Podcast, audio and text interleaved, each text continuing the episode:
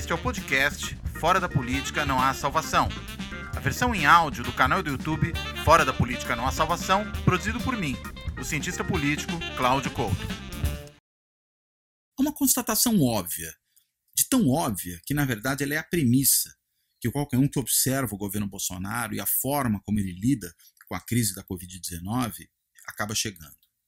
Se o Bolsonaro ele é incapaz de demitir o ministro Mandetta, o ministro da Saúde, e ele não faz isso, em boa medida, por conta do veto dos militares que estão ali alojados no seu governo e, o cercam em várias das pastas ministeriais, em outros cargos importantes desse governo. Então, na realidade, o Bolsonaro é mais ainda incapaz de demitir esses próprios militares. Então, se isso ocorre, o governo não é mais do Bolsonaro, mas é dos militares que o cercam e que hoje o sequestram. Há um paradoxo aí, né? Essa tutela ou esse sequestro, ela talvez seja boa para o governo em si, mas ela é péssima para a democracia. Ela é boa para o governo porque o Bolsonaro é um presidente disfuncional.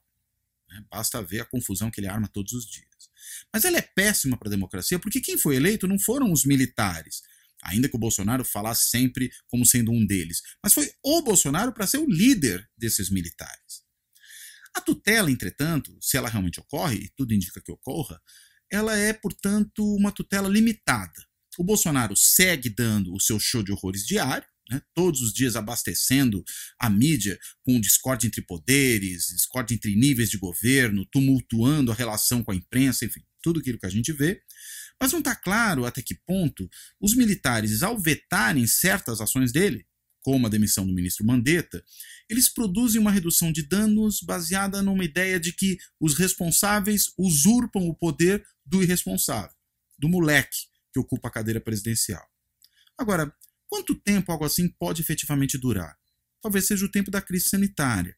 E passada essa crise, o que, que vem pela frente? Talvez um governo direto de militares, sem tutela, com o vice, Mourão, empossado após um processo de impeachment.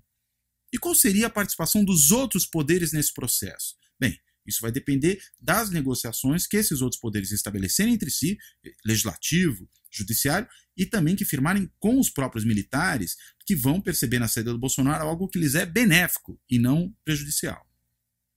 O Bolsonaro ele não é só um presidente disfuncional para qualquer governo, ele é também uma nódoa para os militares. O desastre do governo Bolsonaro se torna o desastre dos militares que se identificaram com ele. Remover o Bolsonaro pode ser a chance que esses militares têm de escapar da vergonha e do asco que a população lhe vai, lhes vai devotar com o estrago que o bolsonarismo é capaz de fazer. O caminho para os militares votarem o governo foi a eleição do Bolsonaro. Só que agora, ele no governo, ele presidente da República, se torna um problema para eles. Porque por mais que se tente, não há como dissociar os militares do desastre econômico que o Bolsonaro tende a colher como resultado da sua inépcia em tomar as medidas econômicas e como consequência natural da própria crise sanitária no mundo. Né? O Brasil não está fora disso, vai sofrer também as consequências de uma desaceleração econômica global. Mas também há um outro fato: o Bolsonaro sabota diariamente as medidas sanitárias necessárias para evitar a disseminação da Covid-19.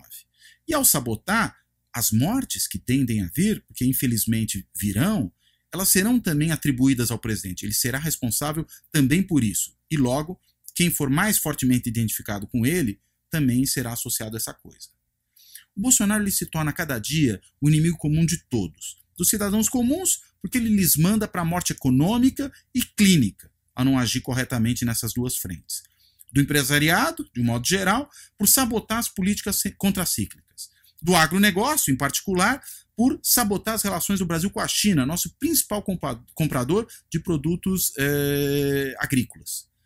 E da classe política e da mídia, porque eles achincalha repetidamente todos os dias, jornalistas, congresso, políticos, partidos, todo mundo.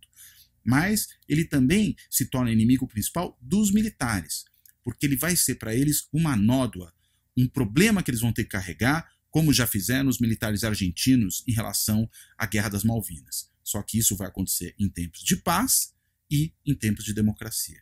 É por isso que, para os militares, carregar o Bolsonaro é um tremendo de um fardo.